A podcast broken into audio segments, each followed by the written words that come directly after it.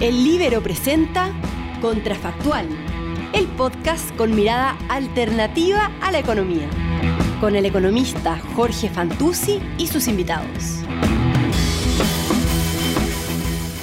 Hola, ¿cómo están? Esto es Contrafactual, el podcast que hacemos para hablar de economía, darle una mirada alternativa a distintos temas de, la contingencia. Seguimos con nuestro ciclo de, de temas relacionados con la discusión constitucional y el día de hoy eh, tenemos un invitado que, que, tiene mucho que decirnos eh, respecto de eh, uno de los temas que sin duda van a estar en, la discusión. José Gregorio, ex ministro, ex consejero y presidente del Banco Central, actual decano de la, de la Facultad de, ¿cómo, se Facultad de Economía y Negocios de la Universidad de Chile, ¿no es cierto? La FEN. Así es. El decano, decano de la FEN y que hoy está invitado a, conversar respecto del Banco Central, cuál es su rol y cuál es la, la, importancia que tiene o no, la, voy a ver qué opina, eh, la independencia del Banco Central. Así que José, muchas gracias por, por, estar hoy con nosotros. Hola Jorge, mucho gusto, muchas gracias por la invitación. Sin lugar a dudas, este es un tema central, pero yo creo que lo que viene en discusión constitucional como un mensaje así global que debemos tener es que las cosas hay que explicarlas, hay que discutirlas y la ciudadanía tiene que entenderlas. Porque esto no es una cosa, eh, yo creo que la gente a veces se molesta y se molesta mucho con nosotros los economistas porque usamos palabras raras, argumentos raros y sale todo raro y al final es como, como que me están engañando. O sea, esto yo creo que tiene fundamentos bastante sencillos hablar de este tema. Bueno, ahora, vamos a tratar de hacer ese esfuerzo, pues, de, de, simplificar este, este tema que, que yo, yo concuerdo contigo, es bien es bien, entendí, bien intuitivo, ¿no es cierto? De, cualquiera podría sumarse a, este, a, esta idea del Banco Central Autónomo. Que, quería partir preguntándote, ¿cuál es el rol de, de un banco central? Yo, yo, sé que hay distintos roles dependiendo de los países, pero ¿cuál es un rol de, un banco central? Mira, los bancos centrales nacieron, y, y esto es importante para entender un poquito los roles, nacieron como guardianes de la estabilidad del sistema financiero. Los bancos centrales partieron como prestamistas de última instancia. Esto estamos hablando de esto en el siglo XIX. Entonces, ¿qué era lo que ellos hacían? Básicamente lo que empiezan a hacer en el siglo XX, en a principios del siglo XX, cuando, cuando hubo falla y, y en la gran crítica a la banca central durante la Gran Depresión, es cuando los bancos, por ejemplo, tenían una corrida de depósito, se necesitaba alguien que viniera y dijera encima, mire, yo me voy a poner con lo que falte de liquidez y con eso voy a asegurar que esté el sistema financiero estable. Ese fue los orígenes. Pero después, como el Banco Central es quien crea el dinero, la, la el fundamental del Banco Central, y como se dice, es el instituto emisor. Es el que tiene que ver con la creación de dinero. Y al tener que ver con la creación del, del dinero, se abren dos cosas. La primera, el dinero está relacionado a la tasa de inflación de una economía. ¿Cierto? Está hay una relación. Al final, el, el, el nivel de precios de una economía es el valor del dinero. Cuando los precios de la economía suben, lo que está pasando es que el dinero vale menos. Claro. Entonces, el dinero, el dinero tiene que ver con el nivel de precio y con la inflación en la economía. Y la segunda cosa que es bien importante, yo creo que a veces no se remarca mucho, el dinero y tiene que ver con la política monetaria, que es una herramienta fundamental para tener una economía relativamente estable y que esto provea espacios para el crecimiento. Claro, y ahí hay diferencia en cómo se definen los roles de los distintos bancos centrales en el mundo. Algunos ponen énfasis en, en una de esas patitas, el otro eh, las dos. Eh, el, el, el, rol del Banco Central en Chile tiene que ver más con, así, así entiendo que está definido más con, con el control de precios, ¿no es cierto? De, de mantener controlada la inflación, ¿no? Así es en prácticamente todo el mundo. O sea, lo que pasa es que, de nuevo, es como, ¿cuál es el, Banco Central al tener que ver con el dinero? Tiene que ver directamente con la inflación. Después tiene política monetaria que puede actuar, pero consistente con un tema central que es lo que se llama la estabilidad de precio. No es la estabilidad de precio a cualquier costo. No es que si la inflación se dispara, tú vas a causar una recesión y vas a hundir la economía tú lo haces gradualmente porque estás tomando en cuenta los temas de, desempleo. Pero, ¿por qué es complicado? Y este es un tema que tal vez sea importante aclarar. ¿Por qué es complicado fijar dos objetivos que pueden ser inconsistentes. La manera más fácil que yo le digo a mi alumno cuando empiezo a hablar de esto, digo, mira, esto es como que alguien te diga, quiero fijar el precio y la cantidad de papas en un mercado, de las papas. Tú sabes que tú puedes fijar el precio de las papas, lo fijas, y si faltan papas, tienes que venderlas, si sobran, tienes que comprarlas. Pero tú no puedes fijar el precio y al mismo tiempo fijar la cantidad, porque si no coinciden con lo que la gente quiere comprar y vender, no va, a tener un conflicto. Esto es un poco más complicado, pero tú no puedes decir eh, eh, la actividad y el, y el empleo simultáneo, eh, perdón, la actividad y la inflación simultáneamente, porque la actividad y la inflación están íntimamente ligadas, por lo que conocemos en economía, esto llama técnico la curva Phillips. Pero uno, cuando la economía está creciendo, la inflación está creciendo más rápido por sobre su potencial, empieza a subir la inflación. Cuando está en recesión empieza a bajar la inflación. Entonces, lo que uno hace es tratar de balancear eso para mantener estabilidad, pero no puede separar ambas cosas. No se pueden separar. No puede, separar, decir, yo estoy preocupado con un mismo instrumento, con la política monetaria, de mantener el pleno empleo y mantener la inflación estable al mismo tiempo. No, no con un instrumento no puede hacer eso. Y dos variables que están relacionadas. Oye, José, y eh, ahí la, la, pregunta que, que es súper importante, y la, la, la hago yo, yo, sé que puede parecer obvia, pero, pero no lo es, vi, hace poco una discusión en redes sociales al respecto, es por qué es importante mantener controlada la inflación. ¿Por qué es importante que no se dispare el, el, los precios en los países? Mira, el, te, te, puedo decir, la evidencia, y fue tal vez de las primeras cosas que yo hice en mi trabajo de investigación, ¿no es cierto?, académica, la evidencia es bastante sólida de que los países que tienen alta inflación son países que crecen pocos. Países que tienen alta inflación y variable. Y también pasa con los países que tienen ciclo económico variable, es decir, la inestabilidad macroeconómica. La, inestabilidad macroeconómica, como dices tú, por los efectos de incertidumbre, tiene un daño sobre el crecimiento a largo plazo. Y hay bastante eh, estudios que hacer esto, o sea, más allá de que también tiene costos no solo de crecimiento a largo plazo, sino tiene costos de bienestar. O sea, uno, cuando uno tiene que planificar el futuro, ¿no es cierto? Si tú no sabes cuánto van a ser los precios el próximo año, eh, eh, tú vas a vivir en un ambiente inestable, tú no sabes cuánto, eh, cuánto va a ser la actividad económica porque es muy incierto, ¿no es cierto? Es un ciclo muy volátil, obviamente que es dañino incluso en el corto plazo, pero también afecta a largo plazo y por eso es importante tener la inflación controlada. Un país que no puede controlar la inflación, a mí me gusta lo que decía una economista, decía, un país que no puede controlar la inflación, es como que institucionalmente es tan débil que no puede hacer un trabajo tan sencillo como tener una situación macroeconómicamente estable, lo que no significa de que sea muy simple hacerlo, de que tener la inflación de nuevo fija, uno no la fija, uno tiene una banda, la inflación se mueve, existen cosas que están fuera de control. Y esto tiene otra razón por la cual lo hace muy importante, porque es mucho más fácil, y también esto se muy... La inflación es mucho más fácil controlarla cuando te creen. Si tú dices, yo tengo una meta de inflación de 3, y la gente dice, no, no le creo, la meta de inflación es 5, ellos al final nos van a engañar y van a ser 5. Supongamos que todo se pudiera hacer.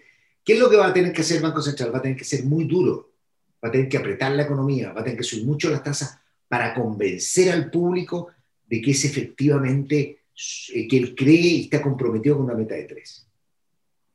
Si tú has construido credibilidad y tú dices la meta es de tres y el mercado cree que es tres, te va a costar mucho menos tener el tres. Claro, porque todos los movimientos no van a tener ese costo de, credibilidad. Por eso la credibilidad es muy importante y está asociada a un banco central independiente que la va construyendo a lo largo del tiempo, muy transparente, muy claro en sus políticas, muy claro en su objetivo, muy claro en justificar cuando se equivoca, porque uno obviamente toma una decisión, pero sus proyecciones se equivocan porque lo que ocurre en la realidad es distinto. Cuando uno va haciendo todo eso, eso es súper importante porque bancos centrales con credibilidad, la, bancos centrales con credibilidad, hace mucho más fácil el éxito de, conseguir la meta de inflación. Oye, y, hablando de, de, las formas en que tienen los bancos centrales de, alcanzar su meta de inflación, una de las mm, herramientas que tú ya la mencionaste es la tasa política monetaria, ¿no es cierto? Eh, no sé si, si es mucho el desafío de tratar de pedirte que, que expliquemos la relación entre la tasa de política monetaria y la inflación así súper simple, digamos, con esta introducción que tú hiciste, como para que todos la entendamos. Ayer hice una clase de eso, así que... Eh, Buenísimo. Entonces, pero dos cosas. Es bien interesante esto porque los monetaristas a la antigua, muy inspirado en Friedman, que de hecho es interesante en una de sus últimas entrevistas de Friedman en Financial Times, reconoce que tal vez exageraron mucho con los agregados monetarios. En el pasado uno decía, ¿cómo fijo control la inflación? Ah, controla los agregados monetarios, lo que crece el dinero por dinero, inflación. Y era un enredo porque no sabemos ni siquiera lo que es el dinero, qué es efectivamente cómo medir el dinero. Después otros países decían, ¿cómo controlamos la inflación? Fijemos el tipo de cambio. Entonces así le damos un ancla. ¿Qué es lo que hacen los bancos centrales modernos? ¿Y cómo entendemos nosotros la inflación hoy día? Yo diría en lo que se podría llamar una síntesis keynesiana neoclásica de la... De, una especie de, convergencia entre... Total, o sea, yo diría, sí, mucha cosa todavía queda, pero, pero mucha convergencia hacia lo que fue los orígenes keynesianos, después un poco se desviaron y después como que vuelven a tomar fuerza y que su origen está en temas de rigidez de precio. Pero, pero déjame explicarte bien sencillo como tú dices. El Banco Central usa como instrumento la tasa de interés. La tasa de interés como el precio del dinero, ¿no es cierto? La tasa de interés de corto plazo. Entonces uno dice, yo no, no fijo la, la, cantidad de dinero, yo fijo la tasa de interés. ¿Y por qué el Banco Central fija la tasa de interés? En un mundo en el cual a ti te creen, y tú dices, mi inflación es 3%, y yo digo, perfecto, 3% todos creemos establemente y nos quedamos con inflación del 3%. ¿Qué es lo que ocurre? que de repente la economía, porque no tenemos pleno control, empieza a crecer, la inflación empieza a subir y los bancos centrales quieren bajar la inflación.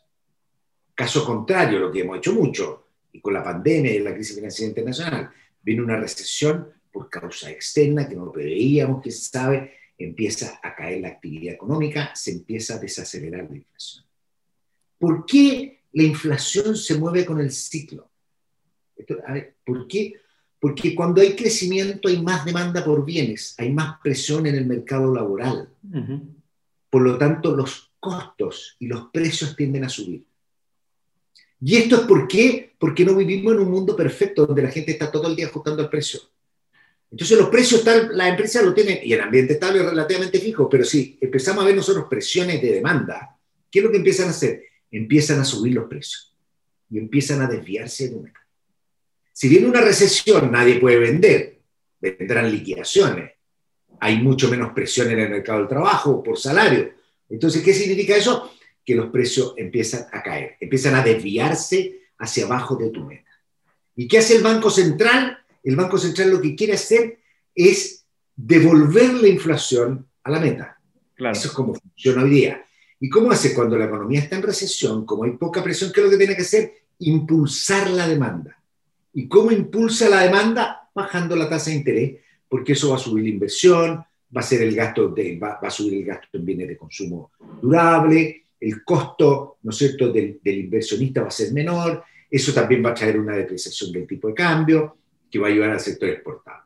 Y eso debería ayudar a levantar la economía y a medida que se levanta, a volver las presiones inflacionarias a la, normal, a la normalidad. Cuando la economía está en boom, cuando la economía está creciendo, hay presión inflacionaria, la inflación sube, sube a 4%, ¿no es cierto? Entonces, a 4,5% el Banco Central dice, estamos creciendo mucho, por eso la inflación se desvió, porque estamos creciendo más allá de lo que es sostenible. Porque todo, todo esto es bueno pensarlo, de que nosotros estamos, de que hay como un nivel estable, que es lo que podemos crecer, es la inflación igual a la meta, y es el mundo que llamaríamos nosotros como estable. Pero de eso nos desviamos. Entonces, cuando, cuando, cuando, hay, cuando el, el, PIB empieza a crecer por sobre nuestra plena capacidad, lo que se, el, el, el resultado son presiones inflacionarias. Y hay más inflación. Nosotros estamos en una recesión, podemos crecer muy rápido, no pasa nada con la inflación, porque todavía no le ponemos presiones. Pero claro, de, hecho, de hecho, ha habido un par de meses de sorpresa de inflación muy baja. Claro, no, y aquí nosotros también, eso es importante, pero yo creo entonces lo importante es, el Banco Central fija la tasa de interés para afectar el PIB Ojo, y por eso afecta directamente el PIB y la demanda, de manera que eso afecte la inflación. Entonces el Banco Central está simultáneamente con un instrumento afectando a los dos conjuntamente. Y no puede, a través de no puede mover uno sin sacarle el ojo al otro. Eh, no, no, no es que uno, mueve uno para mover el otro. Claro. Eso no, no es una cosa como, esto mueve, el, el, el, estoy pensando cómo lo hacemos nosotros en teoría simple. Pero el Banco Central, ¿qué es lo que hace? Yo fijo la tasa de interés, con eso fijo la actividad económica, y con esa actividad económica voy a tener un resultado inflacionario. Entonces, cuando hay una recesión, yo trato de subirlo, porque al subirlo voy a devolver las presiones inflacionarias a lo normal. Y eso es la, el efecto como de doble estabilización que tiene el Banco Central. Después hay una discusión un poquito más compleja cuando los problemas vienen, por ejemplo, porque hay una sequía en la cual suben los precios y puede haber una recesión. Ahí, ahí hay otras discusiones técnicas que no quisiera entrar, pero, pero es como bien, bien sencillo. Esto no es una cosa. El Banco Central, el Banco Central va moviendo actividad para fijar inflación en un, en un marco, en un, en un, modelo muy sencillo. Uno piensa que en el fondo lo que el Banco Central está haciendo es eligiendo a los dos. Eh, claro, elige, ambos, dado, dado, cuando hay inflación, el, contexto. Yo trato de desacelerar para acercarme a la normalidad. Cuando hay poca, y por eso los bancos centrales de facto están preocupados de los temas de actividad económica. Y por eso los bancos centrales, nosotros vimos durante la crisis financiera internacional y hemos visto ahora el Banco Central no espera noticias de inflación para bajar la tasa, porque sabe que como viene la recesión va a haber menos presión inflacionaria. Probablemente puede haber un par de meses que por problemas de oferta y de abastecimiento suban los precios, como lo vimos.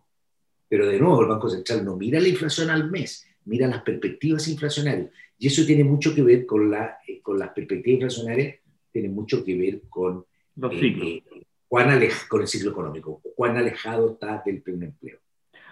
Y, la, pregunta que viene de cajón, digamos, si es, que, si es que el Banco Central está tan preocupado de la actividad económica, o, es parte básicamente de su, del resultado de su gestión, ¿por qué o cuál es la lógica que los bancos centrales sean independientes o autónomos? No, eso es importante y ahí hay dos razones. La primera es que lo que hemos hablado hasta ahora es un tema técnico, así que tiene que ver con el ciclo económico, las presiones inflacionarias, lo que está pasando en el ambiente externo. Entonces, y lo que te comentaba al principio, y la credibilidad. Un banco central que no tiene credibilidad porque está dominado por una autoridad con intereses políticos legítimos. Tal vez de corto plazo. El caso más clave fue el caso de Trump. Y el caso más clásico y tal vez más escandaloso en el mundo de la banca central independiente. Trump, cuando la Fed empezó a decir, hace un par de años atrás, el momento de empezar a subir la tasa, ante la pandemia y todo eso, eh, empezamos a subir un poco la tasa. Trump decía, no, tiene que mantenerla baja, tiene que mantenerla baja, porque lo que quería era que tener precios de activos muy altos, que es lo que significa acciones, todo eso, y tener una economía creciendo más rápido, de lo que era saludable. Entonces, obviamente, si el Banco Central accede a eso, hay que reconocer que Powell en ese sentido fue tremendo el presidente de la Reserva Federal, a pesar de todo lo que le dijeron, un personaje que no es un personaje fácil, ¿no es cierto? A pesar de todo eso, mantuvo su discurso, mantuvo su posición y eso le da credibilidad. Ahora, si llega y una autoridad política, porque quiere ser reelegida, porque tiene algún problema, quiere presionar, va a presionar a una política monetaria más relajada eso puede hacer subir la inflación excesivamente y te hace además perder credibilidad.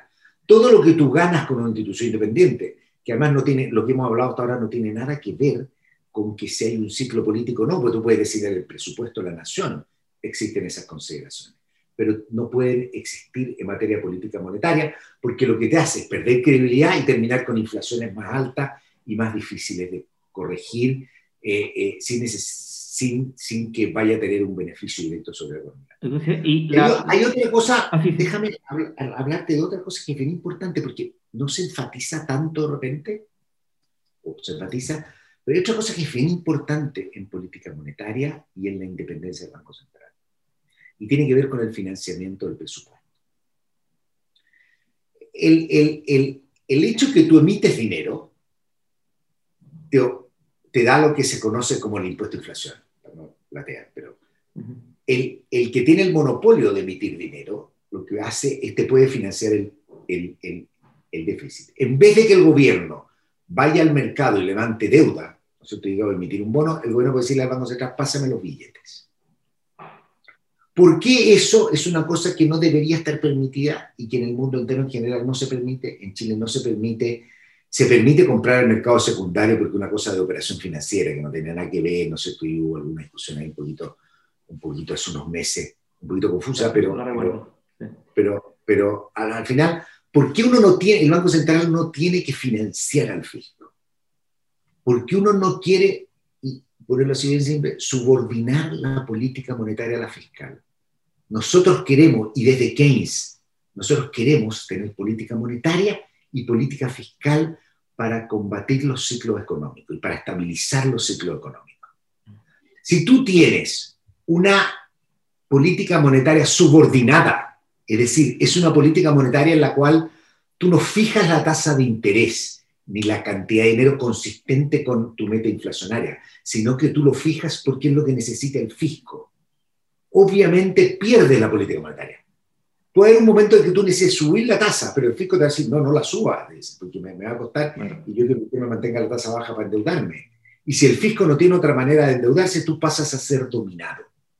Entonces, si tú quieres tener política monetaria como la que ha usado Chile, ¿no es cierto?, durante los últimos 30 años, si tú quieres tener política monetaria independiente que contribuya a la estabilidad económica, que contribuya a que haya menos desempleo cuando hay recesiones, ¿no es cierto?, que contribuya a tener un, una, una un, desenvolvimiento estable, no puedes dominar la política monetaria a las necesidades fiscales. Si el fisco necesita plata, que se endeude. Si el fisco es débil, ¿no es cierto?, le va a salir caro endeudarse. Y, y, el mercado financiero es el que lo va a ir corrigiendo y le dice, mire, si quiere seguir endeudando, le va a empezar a subir el costo. Y eso es lo que va a ordenar y va a hacer que el país tenga, tenga eh, eh, eh, un presupuesto que sea consistente con nuestro financiamiento de mediano plazo. En cambio, si yo se lo estoy pidiendo la plata al Banco Central, ¿no es cierto? Si le estoy pidiendo la plata al Banco Central, lo que de facto estoy haciendo es subordinar la política monetaria. La política monetaria ya no puede actuar independientemente, va a estar dominada por el requerimiento fiscal. Y por eso es muy importante, no solo para efectos de la conducción de la política monetaria con credibilidad, como te decía al principio, también para no subordinar la política monetaria, tener un banco central independiente. José, la, independencia por un lado se logra, bueno, a través de esta eh, no subordinación eh, a, la, política fiscal, podríamos hablar también de no subordinación eh, a la política, o sea, no es... Exactamente, sí, eso es lo primero que hablamos, sí. Claro, pero, pero además hay un componente que, que, creo que es importante para lograr la independencia, o, creo que ha sido importante, que son los plazos, ¿no es cierto? los consejeros, el presidente del Banco Central responde a plazos que no son, que no son tan inmediatos como los de la contingencia política, ¿no? Espérate, el, el, el, eh, el diseño, el diseño institucional es clave, el gobierno corporativo es clave. O sea, yo creo que siempre he pensado que muchas veces los países pueden declarar tener el mismo objetivo, pero es muy distinto cómo tú haces la arquitectura para eso. En Chile, en Chile hay, hay un montón de factores. Incluso hay instituciones en las cuales las autoridades se trata de ser independientes, pero con nombramientos bastante, a mí me parece inadecuado. Por ejemplo, en el Banco Central se elige de a un consejero. ¿Qué hace eso? Que no nos dividamos el pastel. Claro. Porque en otra parte te voy a decir, nombremos de a dos, uno para ti, otro para mí, y no nos preocupamos de la calidad del consejero. No hay, hay mucho escrutinio público sobre los consejeros. Y hay, hay escrutinio público, hay discusión en el Congreso, cada dos años hay una discusión, ¿no es cierto? Pero, pero, pero se exige que los consejeros sean gente competente para el cargo que tengan experiencia, que sepan, que traigan un aporte. No, no, no hay que ser todos iguales o de la misma eh, eh, eh, estilo profesional, pero que traigan un aporte, que eso es súper importante. Y hay un escrutinio. Y de eso es cada dos años, por lo tanto hay una preocupación bien importante de que sea bien. Y hay otra cosa que es súper importante, la independencia. Es clave, clave, clave para todo lo que sea independencia, es la capacidad de remoción del Ejecutivo de, de las autoridades independientes.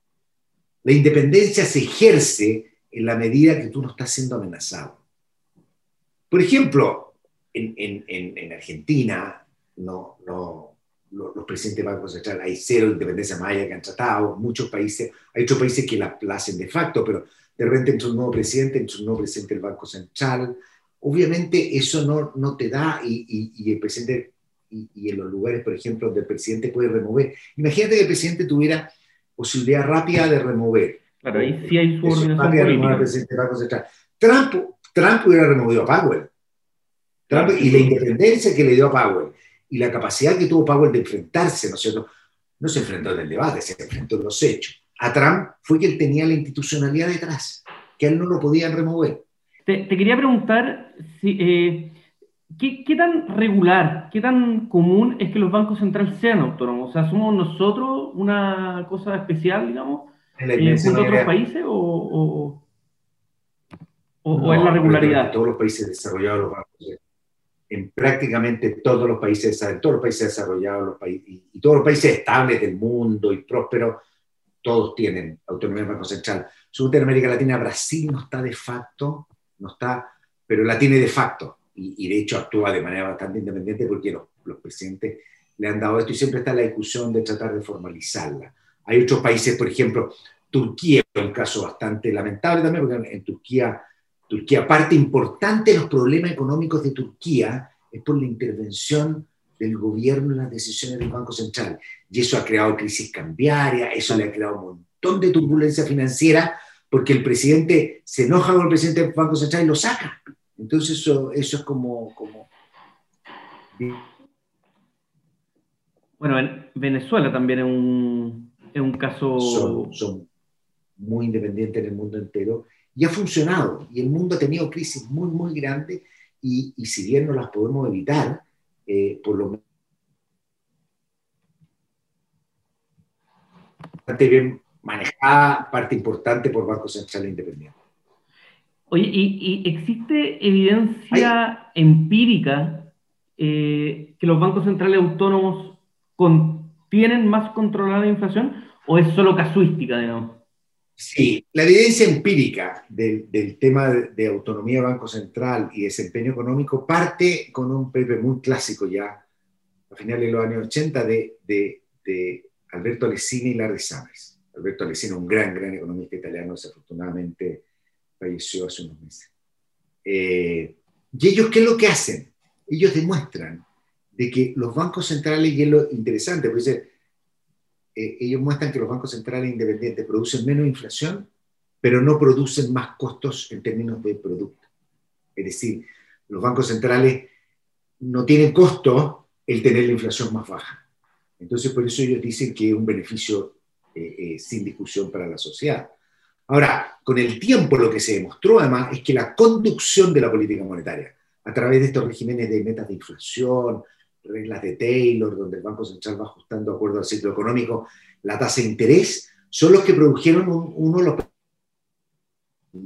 que fue desde fines de los años 80 hasta la crisis financiera internacional y que además ha permitido que los bancos centrales tengan un rol fundamental en la recuperación de dos crisis de una magnitud eh, eh, sin precedentes históricos, ¿no es cierto? O, digamos, con muy pocos precedentes eh,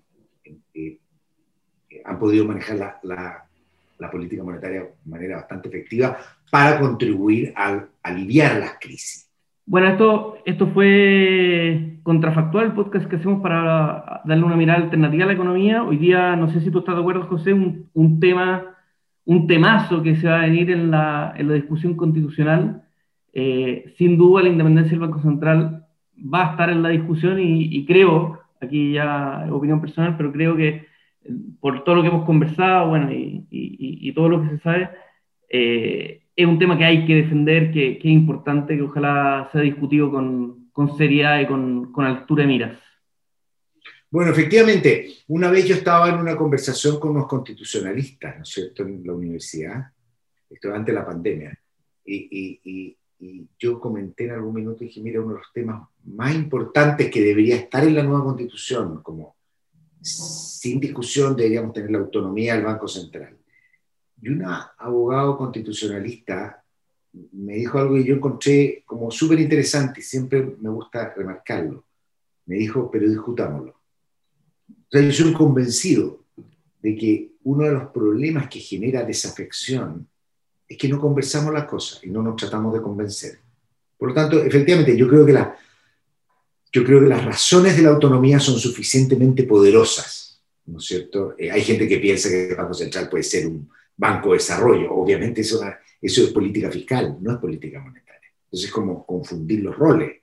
Entonces, yo creo que es una, pero una discusión que tenemos que tener legítimamente y, sin esta furia o, extremismo de redes sociales, tener una discusión, eh, una conversación ciudadana sobre estos temas, pero no me cabe la menor duda de que si hay una institución y una forma de hacer las cosas que en Chile ha sido tremendamente exitosa, ha sido el Banco Central de Chile. estamos de acuerdo. José, muchas gracias nuevamente por, por, por tu tiempo, por, por todo lo que, lo que conversamos, que me parece muy interesante. Así que muchas gracias por estar hoy con nosotros. Mucho gusto haber conversado contigo. Bueno, muchas gracias a todos. Esto fue Contrafactual. Nos vemos en un siguiente episodio.